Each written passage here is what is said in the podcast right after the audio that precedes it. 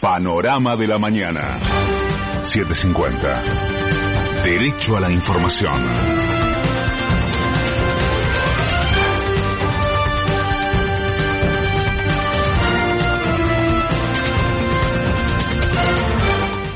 Es la hora 6, 3 minutos, el cielo está despejado en Buenos Aires. Humedad 88%, temperatura 13 grados 2 décimas. Alberto Fernández evalúa más restricciones a la circulación luego de que durante la última semana siguieran aumentando los contagios.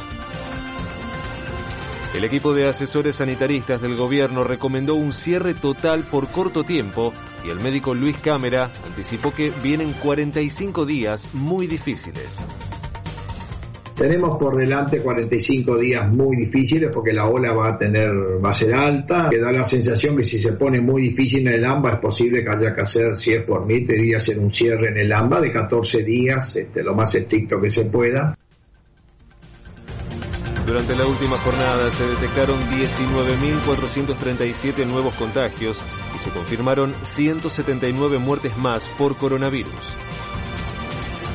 La ciudad alcanzó otro récord diario de casos positivos con 3.358 nuevos infectados en las últimas 24 horas.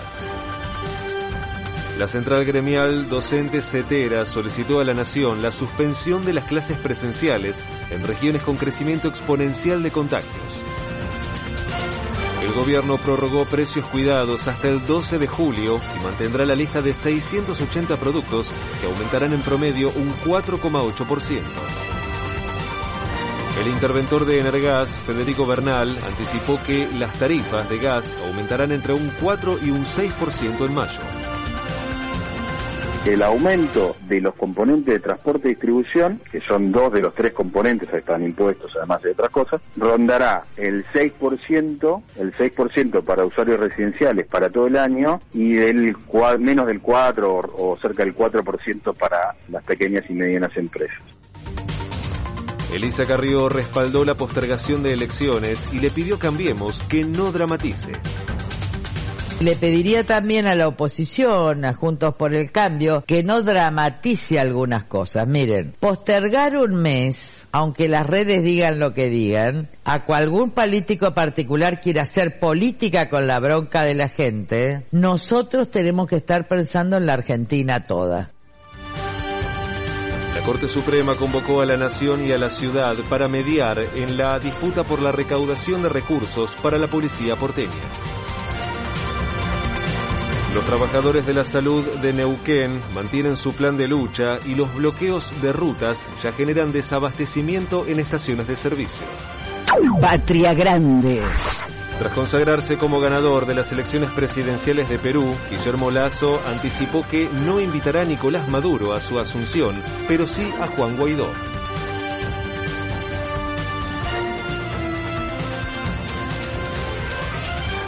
Yo creo que Venezuela no vive una democracia hoy. Cerca de 50 países del mundo desconocen al gobierno de Nicolás Maduro y reconocen en Juan Guaidó el legítimo presidente de Venezuela. Algún periodista me dijo, ¿y usted va a invitar a la transmisión de mando a Nicolás Maduro o a Juan Guaidó? Yo invitaré a Juan Guaidó. En Perú habrá segunda vuelta electoral entre la dirigente conservadora Keiko Fujimori y el líder del sindicato de maestros, Pedro Castillo. De afuera. Japón anunció que verterá al mar agua contaminada con radiación de la central nuclear de Fukushima. Pelota. En el cierre de la fecha 9 de la Liga Profesional, Huracán venció por 3 a 0 a Sarmiento, Lanús cayó por 3 a 1 ante Newell's y Atlético Tucumán superó por 2 a 0 a Vélez. Se espera cielo despejado durante toda la jornada con una temperatura máxima de 25 grados. El cielo en este momento está despejado en Buenos Aires. Humedad 88%, temperatura 13 grados 2 décimas.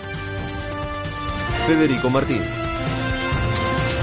Panorama de la mañana. 750. Derecho a la información.